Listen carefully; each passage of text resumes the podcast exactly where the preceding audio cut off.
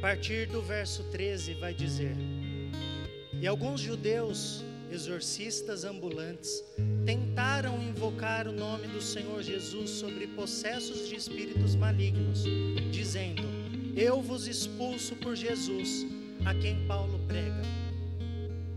Os que faziam isto eram sete filhos de um judeu chamado Seva, sumo sacerdote. Mas o espírito maligno lhes respondeu: Conheço a Jesus e sei quem é Paulo, mas vós, quem sois? E o espírito e o possesso do espírito maligno saltou sobre eles, subjugando a todos, e de tal modo prevaleceu contra eles que desnudos e feridos fugiram daquela casa. Chegou este fato ao conhecimento de todos, assim judeus como gregos habitantes de Éfeso veio o temor sobre todos eles, e o nome do Senhor Jesus era engrandecido. Muitos dos que creram vieram confessando e denunciando publicamente as suas próprias obras. E no verso 23 diz: Por este tempo houve grande alvoroço por causa do caminho. Por este tempo houve grande alvoroço por causa do caminho. Você pode repetir comigo? E por este tempo haverá um grande alvoroço por causa do caminho. Coloque a sua Bíblia na cadeira, dê a mão para quem está do seu lado.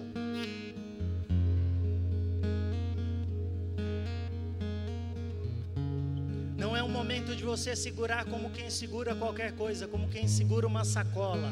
Não. Segure como alguém que está vivo. Segure como alguém que ama o seu próximo. Segure como alguém que está ansioso para ouvir não o que o homem tem a dizer, mas aquilo que o Espírito Santo tem a ministrar à igreja dele. Espírito Santo de Deus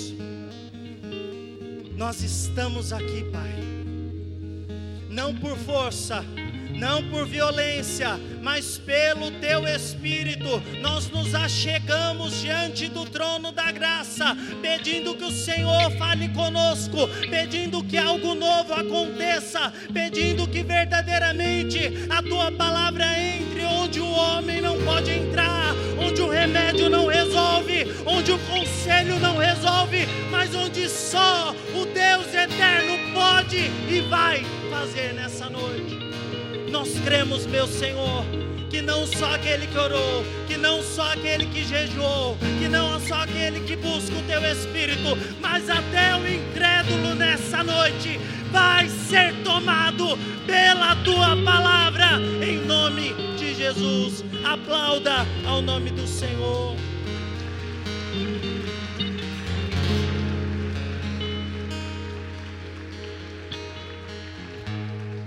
Pode se assentar, por favor.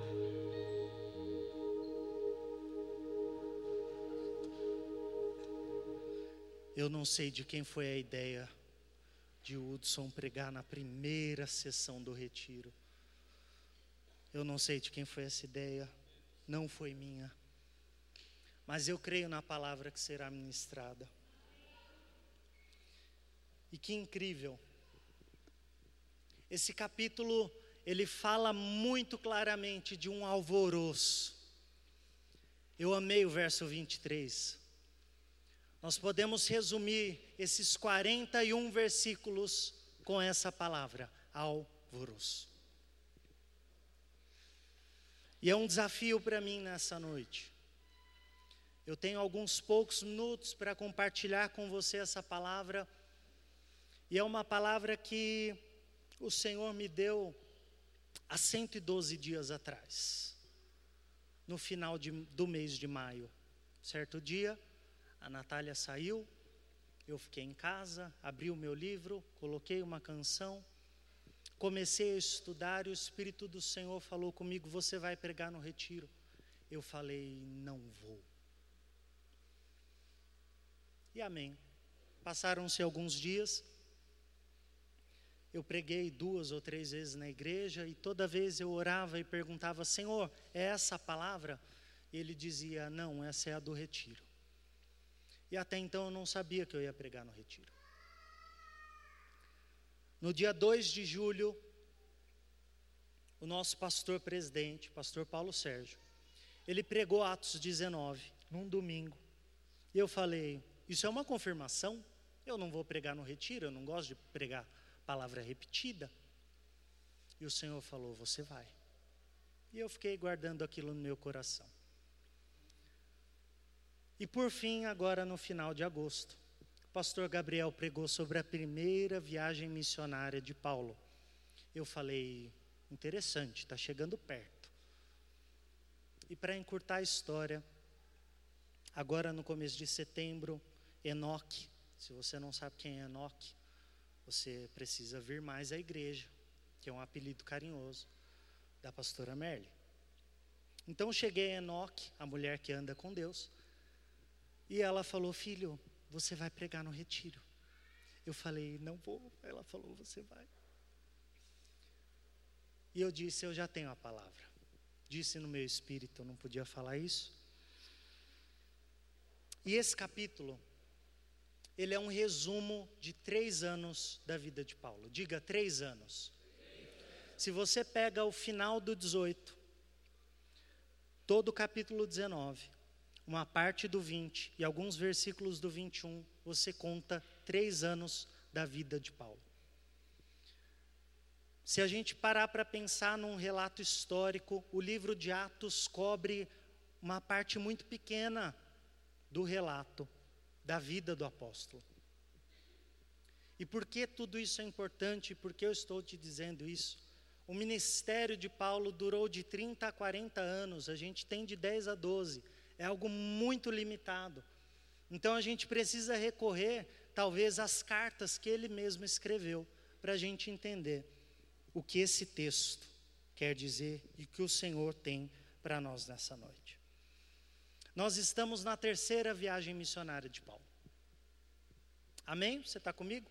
Amém. Terceira viagem de Paulo. Se você dormir, eu prometo que um homem cheio do Espírito Santo vai gritar no seu ouvido. Amém? Amém eu dizia a terceira viagem missionária de Paulo.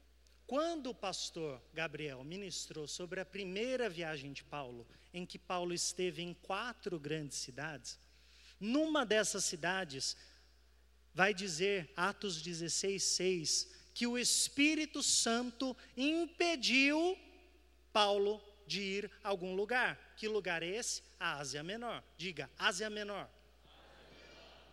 Pois bem, o Espírito Santo impedir alguém de fazer alguma coisa diz muito a respeito dessa pessoa. Porque se é comigo e se é com você, muitas vezes a gente fica bicudo. Se alguém não faz o que a gente quer, a gente já não gosta, imagine Deus, né? Só que ao contrário, nós servimos a Ele, não Ele nos serve. E o interessante é que Paulo não se revolta não foge como fez o seu antecessor Jonas. Pelo contrário, ele vai para onde Deus o chamou. E esse lugar não é a Ásia Menor. Amém? Amém. Pois bem. A questão aqui é a seguinte: Paulo, ele não pode ainda, neste momento, da primeira viagem ir à Ásia Menor. Por quê? Porque Paulo ainda não estava pronto. E depois desses três anos que ele passou em Éfeso, evangelizando várias igrejas, fazendo com que o evangelho crescesse, fazendo com que Jesus Cristo fosse engrandecido, ele entendeu o porquê. E aí eu vou ler para você, por exemplo, 1 Coríntios 15, quando ele diz que, como homem, lutei em Éfeso com feras. 2 Coríntios 1 vai dizer: Não queremos, irmãos, que ignoreis a natureza da tribulação que nos sobreveio na Ásia, porque foi acima das nossas forças, a ponto de nos desesperarmos da própria vida. Já em nós tínhamos a sentença de morte, para que não confiássemos em nós mesmos, mas no Deus que ressuscita os mortos. Gente, eu não sei há quanto tempo você é crente mas você já ouviu falar sobre o apóstolo Paulo. Esse homem já encarou a morte por diversas vezes. A história vai contar que ele foi apedrejado e arrastado como morto para fora de uma cidade. Depois disso, ele levantou e continuou a sua missão. A história vai contar que em Tessalônica ele foi retirado da cidade porque estava sendo perseguido. Colocaram ele dentro de um cesto e o baixaram por meio da muralha da cidade. Esse homem só vivia ferrado. Ele naufragou três vezes. Ele conta essa história em 2 Coríntios. Eu naufraguei três vezes. Eu fiquei um dia inteiro, um dia e uma noite, são 24 horas, como um náufrago. Eu não sei nadar direito. Imagine ficar no meio de um oceano durante 24 horas. E esse homem não arredou o pé do verdadeiro Evangelho.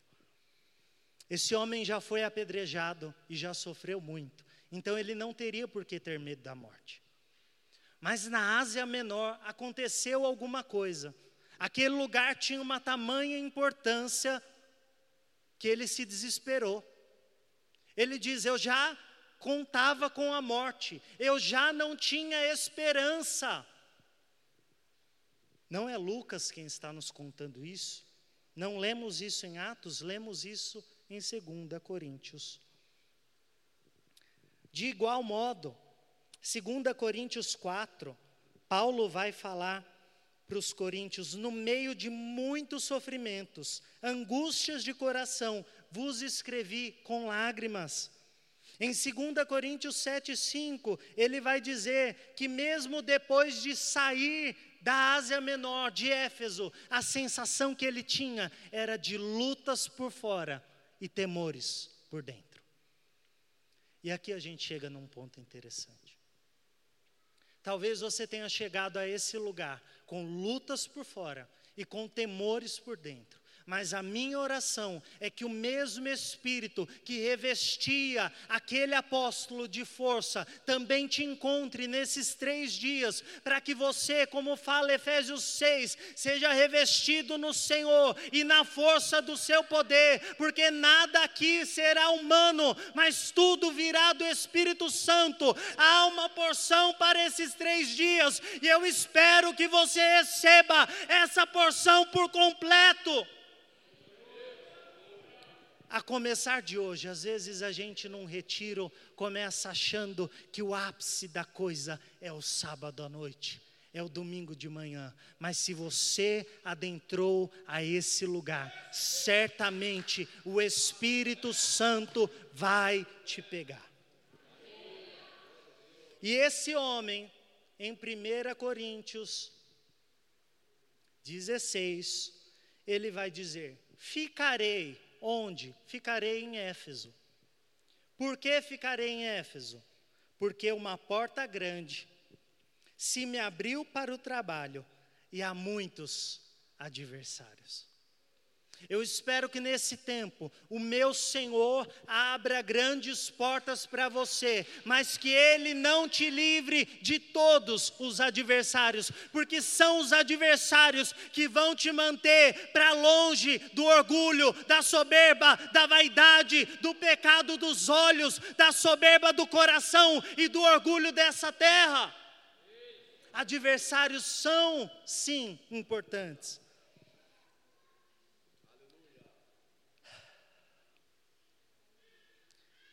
E aí a gente entra em. Eu estou com tempo bom, estamos com tempo. Em Atos 19, por favor, leia comigo. Aconteceu que, estando Apolo em Corinto, Paulo passou pelas regiões mais altas, chegou a Éfeso e, achando ali alguns discípulos, responderam, perguntou, né? Ah, o Espírito Santo, recebestes o Espírito Santo quando crestes? Ao que lhes responderam, pelo contrário, nem mesmo ouvimos que há Espírito Santo. Então Paulo perguntou: Em que, pois, fostes batizados? Responderam: No batismo de João.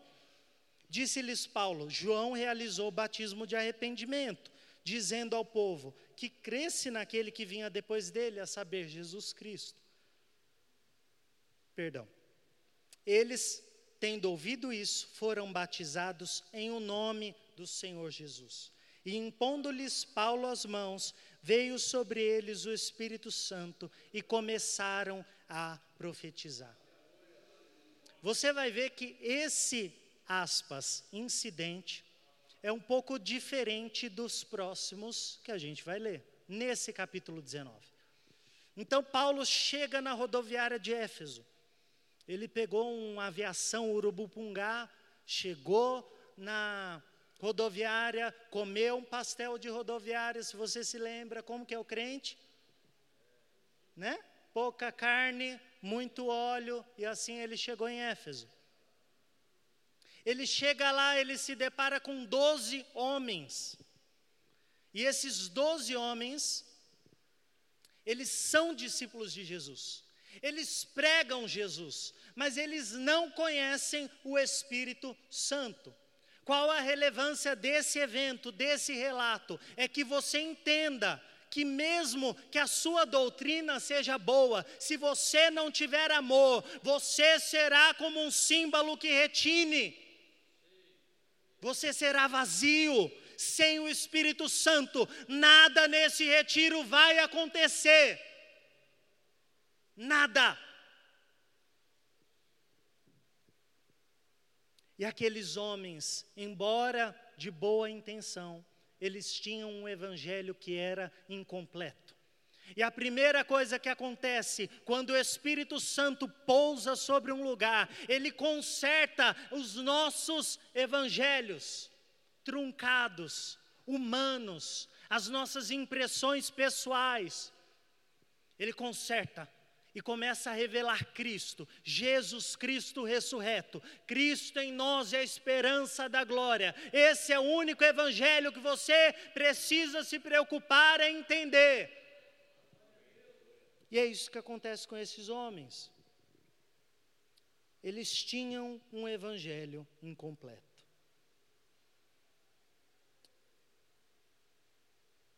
E qual que é a questão aqui? Agora a gente vai para a introdução. Então, tudo que eu falei não é introdução? Não. Agora a gente chega na introdução. Qual a importância de Éfeso? Éfeso é uma grande cidade portuária, Éfeso é uma das grandes e modernas cidades do Império Romano. É a segunda maior cidade. Em Éfeso, nós temos as sete, ou melhor, uma das sete maiores maravilhas do mundo antigo. Éfeso é importante, porque lá é que se cultua a deusa Diana. Lá se cultua as divindades de Roma. Éfeso é importante, porque lá se tem muito comércio, lá o, o berço de toda a tecnologia daquele império está também em Éfeso. Só que em algum momento o evangelho causa alvoroço nessa cidade. E quando isso acontece, não é mais o conhecimento humano que conta, não é mais a sabedoria humana que conta, mas é aquilo que o Espírito Santo revelou na igreja daquele lugar. Então, quando aqueles homens se convertem, algo importante acontece. De Éfeso saem as sete igrejas do Apocalipse. Se você lê em Apocalipse 2 e 3. Paulo foi pastor nessa igreja. Durante o seu pastoreio em Éfeso, ele escreveu as duas cartas de Corinto. Você está comigo? Amém. Timóteo foi pastor dessa igreja. Enquanto Timóteo era pastor dessa igreja, Paulo lhe escreveu as suas duas cartas a Timóteo. Paulo escreveu uma carta inteira somente a Éfeso. E Jesus Cristo escreve também uma carta a essa igreja. Então, por um lado, é um grande império de Roma, é uma grande cidade de Roma e por outro lado, quando o evangelho chega, se torna uma base missionária. E aí a gente continua no texto. No verso 8 vai dizer que durante três meses, Paulo frequentou a sinagoga onde falava ousadamente, dissertando e persuadindo com respeito ao reino de Deus. Visto que algum deles se mostravam empedernidos e descrentes, falando mal do caminho, caminho com C maiúsculo, diante da multidão, Paulo, apartando-se deles, separou os discípulos, passando a discorrer diariamente na escola de Tirano. O incrível aqui é que alguns se mostram descrentes. Como alguns nesta sala talvez não estejam entendendo nada e estejam torcendo para acabar logo.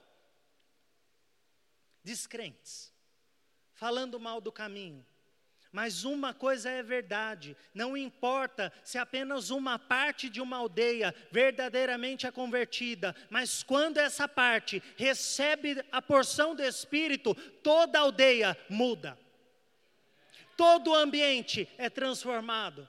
Então não importa se você veio aqui sozinho, se você pai e mãe veio sem os seus filhos, se você filho veio sem os seus pais. A questão aqui é se o Espírito Santo te encher verdadeiramente, a sua casa vai ser cheia, o seu trabalho vai ser transformado, a sua vida vai mudar. Não por causa de um retiro, mas por causa da sua disposição em deixar o Espírito Santo habitar. Então alguns se revoltaram. E Paulo fez algo incrível. Pena que eu não anotei quem escreveu essa frase que eu vou dizer, mas escute. Quem não tem coragem de fazer separações, não chega a nada e põe ao risco todos os indecisos e fracos. Escute, a partir de hoje você precisa fazer uma separação. Paulo fez isso. Paulo não era bem-vindo na sinagoga. O que ele fez? Bateu as pernas e foi embora. Arrumou outro lugar.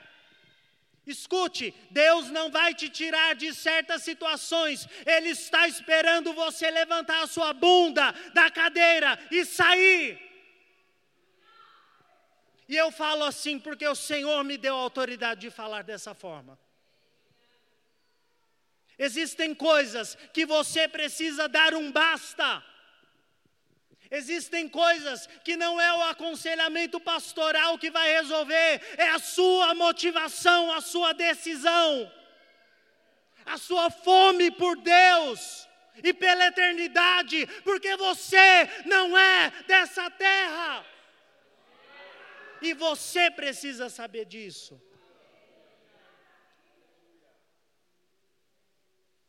E aí Paulo encontra um novo lugar. Ele vai para a escola de Tirano. Era uma escola de sábios. E ele vai até lá. Essa escola, certamente Tirano, que dá o nome à escola, é, ele utilizava para dar aulas aos seus alunos. Então, Paulo, os estudos dizem que ele tinha das 11 às 16 horas cinco horas de culto. E durante dois anos, todos os dias, ele lá estava na escola de Tirano. Ele não estava pastoreando, ele não estava aconselhando, ele estava pregando. O pastoreio, o conselho, o trabalho vinha depois. Então você me diz, cara, como que um cara durante dois anos, todos os dias da semana, fica cinco horas numa igreja. É, ele fica. E é por isso que a gente vai ler nesse capítulo, que Deus faz coisas soberanas, coisas maravilhosas através desse homem, é porque esse homem tinha disposição. Ei, se você já leu Atos ou todas as cartas de Paulo, você vai entender que ele não sobrevivia às custas de ninguém. Paulo não era um vagabundo, ele trabalhava. E na hora mais quente do dia, das 11 às 16, depois de já ter trabalhado, ele pregava. Meu irmão e minha irmã, amada igreja, se tem uma oração que eu fiz enquanto eu escrevia essa pregação, era que Deus me desse a unção e a disposição de Paulo que eu trabalhe na hora que tenho que trabalhar, que eu faça as coisas na hora que eu tenho que fazer, mas que o tempo do Senhor seja verdadeiramente inegociável na minha vida, porque só isso vai me manter de pé no dia mal. Não é uma mágica. Se você entrar numa grande igreja, uma igreja que dá certo, qual é a mágica deles, o segredo deles? Nenhuma eles oram, eles buscam, eles entendem o que Deus tem para aquele povo, para aquele momento da história, para aquela região, e eles só obedecem. E é isso que nós precisamos ter com o coração disposto.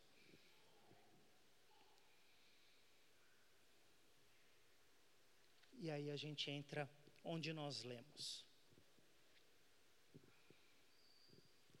Verso 10: Durou isto por espaço de dois anos, dando ensejo a que todos os, os habitantes da Ásia ouvissem a palavra do Senhor, tanto judeus quanto gregos. E Deus, pelas mãos de Paulo, fazia milagres extraordinários, a ponto de levarem aos enfermos lenços e aventais de seu uso pessoal, diante dos quais as enfermidades fugiam de suas vítimas. Meu Deus! Alguém quer um paninho meu? Não vai funcionar. O de Paulo funcionava. Os espíritos malignos se retiravam. E alguns judeus exorcistas ambulantes tentaram invocar o nome de Jesus. É incrível. É incrível. Meu Deus. Meu Deus, eu preciso ler essa eram judeus, eram filhos do sumo sacerdote. Mas não é a Torá que estes homens estão lendo para que os demônios sejam expulsos. Eles falam: saiam em nome de Jesus, a quem Paulo prega. Incrível. O diabo olha para eles e fala: Eu sei quem é Jesus.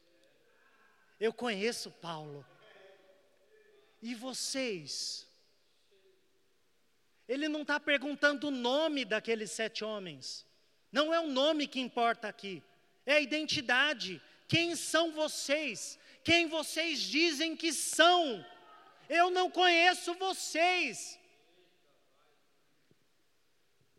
E se, digamos se, um demônio se manifestasse aqui agora,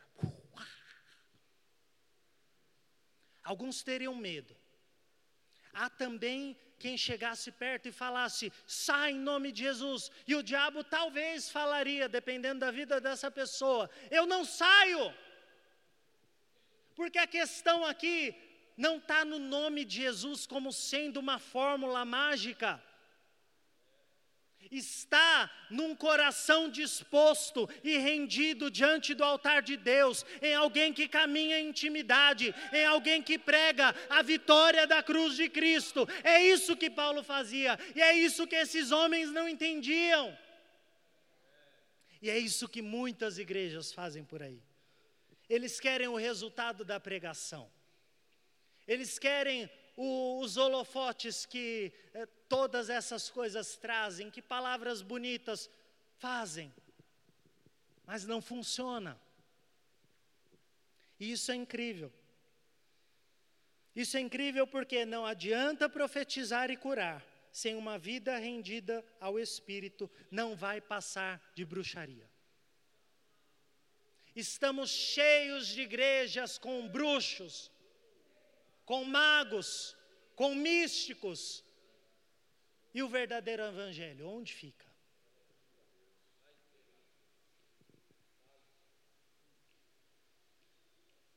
E eles tentam usar o nome de Jesus, esse tal de Yeshua. Vai dar certo.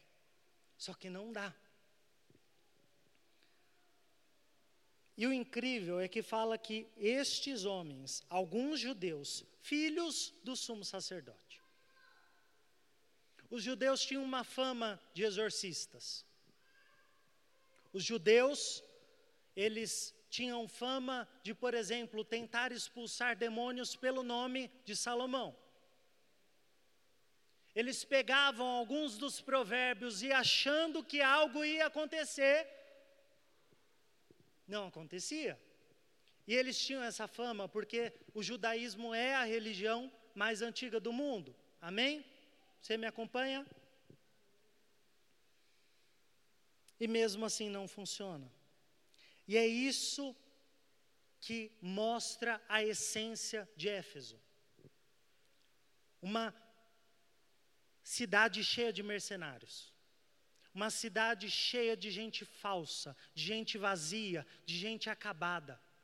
Para você ter noção, o templo daquela cidade era um reduto de assassino.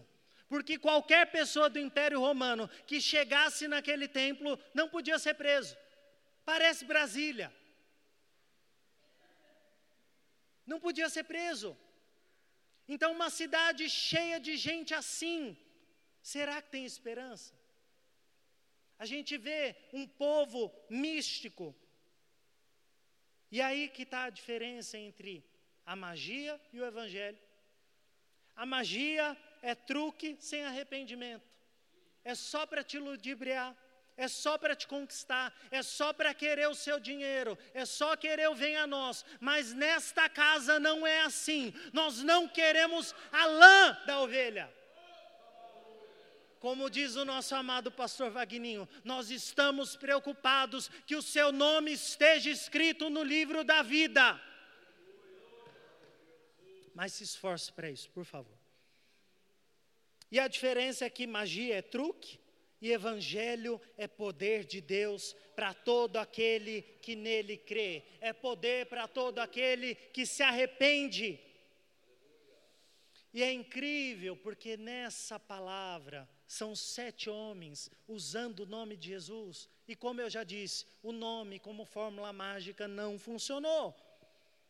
A autoridade não está no, no vocábulo, na forma de falar, está na pessoa que anda com Jesus, está em Paulo. É por isso que Paulo é usado, porque ele tem é, Cristo do seu lado, de forma real, de forma presente. E é isso que eu espero que nesses três dias você se preocupe, que Jesus esteja ao seu lado. E eu falei tudo isso, e algo é muito importante aqui, eu preciso dizer: poder. O Evangelho de Deus é poder para todo aquele que nele crê. A questão é que poder pode. Pode o quê? Ser simulado. Essa é a nossa atenção nesse tempo. É por isso que Elias, depois de ter sido perseguido por Jezabel, ele se adentrou naquela caverna e Deus não veio para ele se revelar por meio do fogo. Ele já tinha visto fogo para destruir. Isso está em 1 Reis 18 e 19. Passou o vento, passou o fogo, tudo aconteceu. E como o Espírito Santo se revelou? Pela brisa. Isso é incrível. Porque outras religiões, o Espiritismo, o Budismo, os muçulmanos te prometem poder, mas só o Evangelho te promete a paz que excede todo entendimento. Só o Evangelho de Jesus Cristo. Me lembro também de uma história, Moisés, quando vai liberar o povo. Moisés, quando vai liberar o povo, e eu estou sendo o mais rápido que eu consigo, aguente, por favor. Moisés liberta aquele povo e durante esse processo das dez pragas, ele se achega a Faraó e começa a mostrar coisas miraculosas. Ele transforma a água do rio Nilo em sangue. Só que os magos de Faraó fazem a mesma coisa. Ele manda algumas pragas e alguns magos de Faraó conseguem copiá-lo.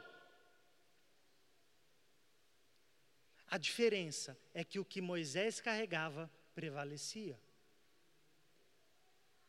Tá bom, não foi tão legal como foi para mim. Moisés lançava o seu cajado e se transformava em cobra. Os magos de Faraó faziam a mesma coisa. Mas uma única cobra ficava viva. Era o cajado de Moisés. As outras eram abocanhadas pelo cajado de Moisés. Porque importava o que Moisés carregava, importava o que o Elias carregava, importava o que Paulo carregava, importa o espírito que eu e você carregamos. Não tem magia aqui, não tem coisa mirabolante. É o que a Bíblia me ensina. E ainda sobre Moisés, tem mais uma história que eu quero te contar. Moisés, ele. Números 21 vai dizer que o povo fica impaciente. No meio, é isso que diz, Números 21. No meio do caminho o povo se impacienta. No meio da pregação o povo se impacienta. O que Deus faz? Também perde a paciência e lança umas cobras lá. Juízo no meio do povo, cobras abrasadoras. Então, o camarada estava lá, deitado eternamente em berço esplêndido, balançando na sua rede, até que vinha uma cobra e o picava. Ele começava a ficar com urticárias por sobre o seu corpo, e ele saía do lugar, e ele começava a gritar: Como eu estou fazendo hoje para te manter acordado? E aí começaram a reclamar. Chamaram Moisés e falaram: ore a Deus. E Deus fala: meu Deus. Deus fala: Moisés, faça uma serpente de bronze e coloque num pedestal. E todo aquele que olhar para essa serpente viverá. É incrível isso. É incrível, porque em João 3, Jesus vai dizer que, como a cobra foi erguida no meio do deserto, assim importa que o homem, o filho do homem, seja também erguido no madeiro, para que todo aquele que olhar para lá seja salvo. Que lindo isso! É esse o poder que nós carregamos, não tem nada de místico. E Paulo sabia disso, que não importava a oposição, não importava a hostilidade, não importava quem estava a favor ou quem estava contra, porque, meu irmão, como diz Martim Lutero, até o diabo é diabo de Deus. Deus tem tudo em suas mãos. Paulo conhecia isso. Paulo tinha identidade diferente desses homens. E esse fato, e por que eu fiquei tanto tempo nesse fato, é porque o verso 17 vai dizer: Chegou este fato, que fato? Estes homens que tentaram expulsar demônios, mas foram envergonhados, este fato de um povo fingido que foi envergonhado, chegou ao conhecimento de toda a província da Ásia.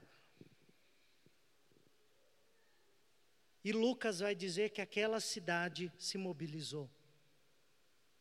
Chegou este fato ao conhecimento de todos, assim judeus como gregos, habitantes de Éfeso.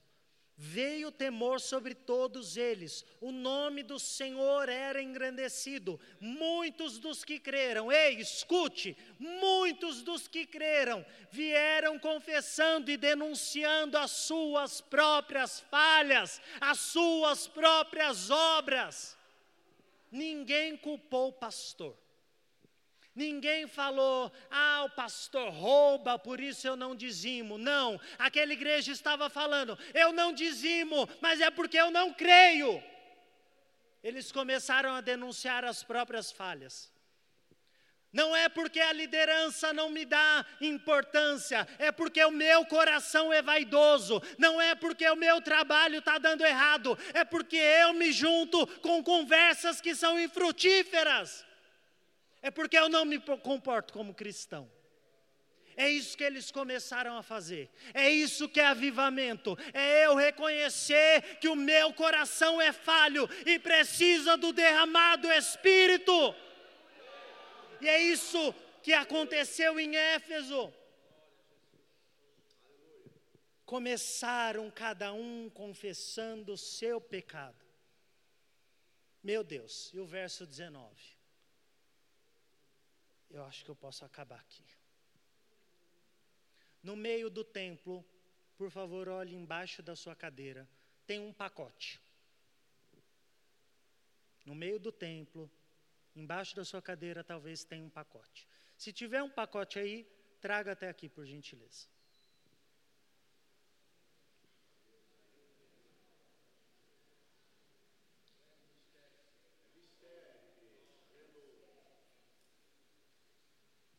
Interessante. Muito obrigado.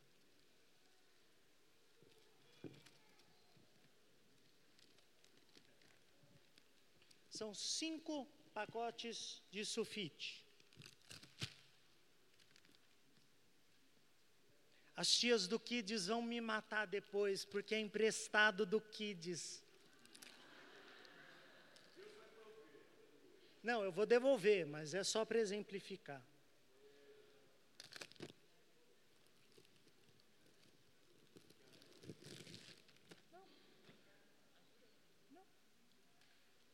Vocês vão só olhando.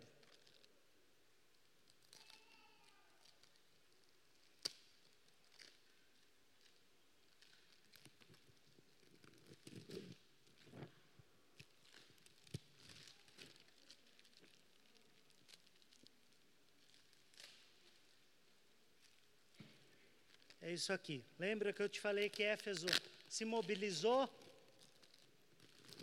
Que Éfeso foi transformada. Foi isso aqui que aconteceu em Éfeso, um alvoroço. E é isso que precisa acontecer na minha e na sua vida. Um alvoroço, um alvoroço santo. O Espírito Santo dizer: não é para aí que você tem que ir, não é com essa pessoa que você deve se relacionar, não é assim que você deve conduzir a sua vida. E foi isso que aquele povo fez. Veja no verso 19. Também muitos dos que haviam praticado artes mágicas, reunindo seus livros, os queimaram diante de todos. Calculados os seus preços, achou-se que montavam a 50 mil denários. Tá bom para você? Aqui tem só 2.500 folhas de sulfite. A minha vontade é que não são minhas, eu vou ter que devolvê-las. Mas a minha vontade era ter feito rolinhos, pergaminhos e ter espalhado aqui. 2.500 já seria muito para a gente, certo? Não, não seria. Eu fiz alguns cálculos. Pastor Gabriel, vem aqui.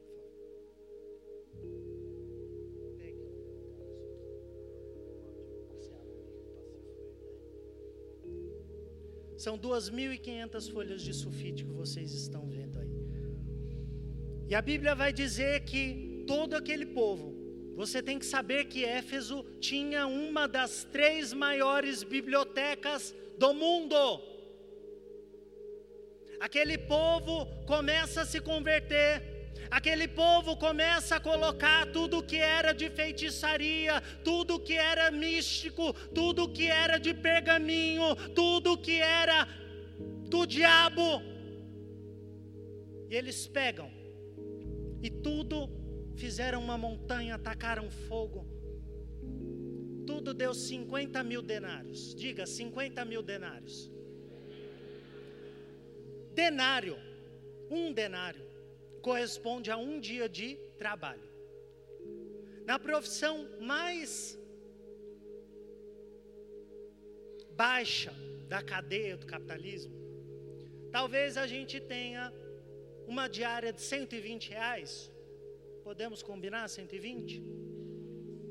Se a gente faz 120 vezes 50 mil, dá 6 milhões de reais. Se você somar que a média de um livro hoje no Brasil é 45 reais, são 130 mil livros que aquele povo queimou. É aquele povo dizendo: não importa a produção intelectual humana dessa cidade, importa que quando Jesus Cristo chegou, quando o Evangelho foi pregado, a minha vida mudou, não importa mais o que eu vivi. E não bastasse isso, eu te disse que um denário é um dia de trabalho. Então, 50 mil denários são 50 mil dias, são 136 anos. Eu quero que você feche os seus olhos. Eu quero que você pense em todas as escolhas que você fez, que foram contrárias ao Evangelho. Quanto tempo você já perdeu? E aquele povo só disse: Não importa o tempo que eu perdi, importa que o Espírito me tome, importa que a minha vida mude, importa que a partir de agora eu viva a eternidade com Jesus Cristo. E eu já estou encerrando.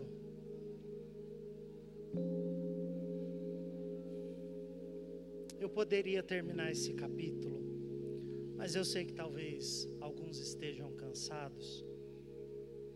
Eu só quero te mostrar a importância da igreja de Éfeso, a importância de ter conosco a realidade do Espírito Santo. Não é nada místico, é apenas cumprir com a palavra de Deus. E existem dois textos que eu preciso ler para você. Adivinha para quem? Paulo escreve para Éfeso.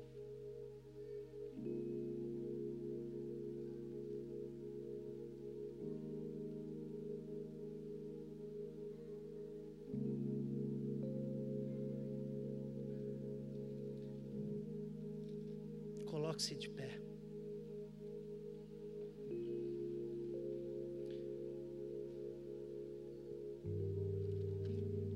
Efésios 4 vai dizer: Vos renoveis no espírito do vosso entendimento, e vos revistais do novo homem, criado segundo Deus, em justiça, em retidão, procedentes da verdade. Por isso, deixando a mentira, fale cada um a verdade com o seu próximo, porque somos membros uns dos outros. Irai-vos, mas não pequeis, não se ponha o sol sobre a vossa ira, nem deis lugar ao diabo. Aquele que furtava, não furte mais, antes Trabalhe fazendo com as suas próprias mãos o que é bom, para que tenha com o que acudir o necessitado. Não saia da vossa boca nenhuma palavra torpe, e sim unicamente a que for boa para edificação, conforme a necessidade, e assim transmita graça aos que ouvem. E o mais importante, se você não entendeu nada do que foi pregado, só escute isso. Não entristeçais o Espírito de Deus, no qual fostes selados para o dia da vossa redenção. Não entristeçais o Espírito Santo de Deus. Nessa noite eu venho te dizer: não entristeça o Espírito Santo de Deus. E talvez seja isso que aquela igreja fez. Aquela igreja aprendeu a reconhecer o que era falso. Aquela igreja aprendeu a reconhecer e a valorizar o que era verdadeiro. Aquela igreja aprendeu a trabalhar com suas próprias mãos, com seu próprio esforço. Aquela igreja aprendeu a evangelizar. De lá surgiu uma base missionária que impactou toda a história do mundo. O problema está Jesus mandou um lembrete para essa igreja. Ao anjo da igreja de Éfeso escreve: Estas coisas diz aquele que conserva na mão direita as sete estrelas e anda no meio dos sete candeeiros conheço as tuas obras, tanto o teu trabalho como a tua perseverança, e que não pode suportar homens maus, e que puseste à prova os que a si mesmos se declaram apóstolos e não são, e os achastes mentirosos, e tens perseverança, e suportaste prova por causa do meu nome, e não te deixaste esmorecer. Tenho, porém, contra ti que abandonaste o teu primeiro amor. Lembra-te onde caíste e volta a praticar as primeiras obras.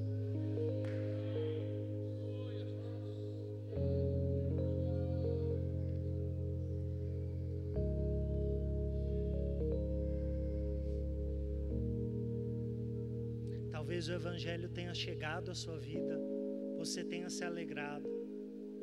Mas com o passar dos anos, a gente vê tanta coisa na igreja, e você me olha assim com os meus 27, o que será que você viu na sua vida? Então, eu vi algumas coisas. Eu não caí aqui de paraquedas. O Senhor me trouxe até aqui. Eu nasci na igreja. Eu sei o que é ter pais pastores. Ao passo que também sei o que é ter suicídio na sua própria casa. Ao passo que também sei o que é uma casa doente que luta contra a depressão de alguém. Mas uma coisa eu digo para você: eu sempre ouvi isso dos meus pais.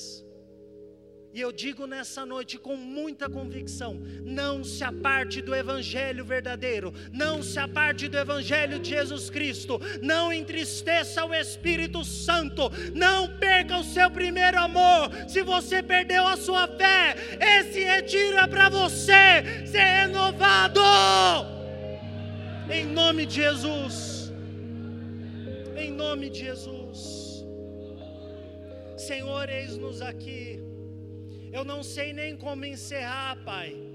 Eu só peço que em nome de Jesus o teu espírito queime no coração de cada um aqui. O primeiro amor, lembra as obras de cada um, para que nenhum deles se perca. Que nenhum deles ache, Pai, que o segredo do evangelho é algo místico, é algo apenas para alguns. Basta que nós fechamos a nossa porta Basta que os nossos joelhos toquem o chão e que o Deus de Paulo, o Deus de Elias, o Deus de Moisés, o Deus que não tem mágica nenhuma, mas o Evangelho que transforma, o Evangelho que muda todas as coisas, seja esse o Deus que visite este povo para louvor da tua glória. Assim oramos, Senhor, e crendo, te agradecemos em nome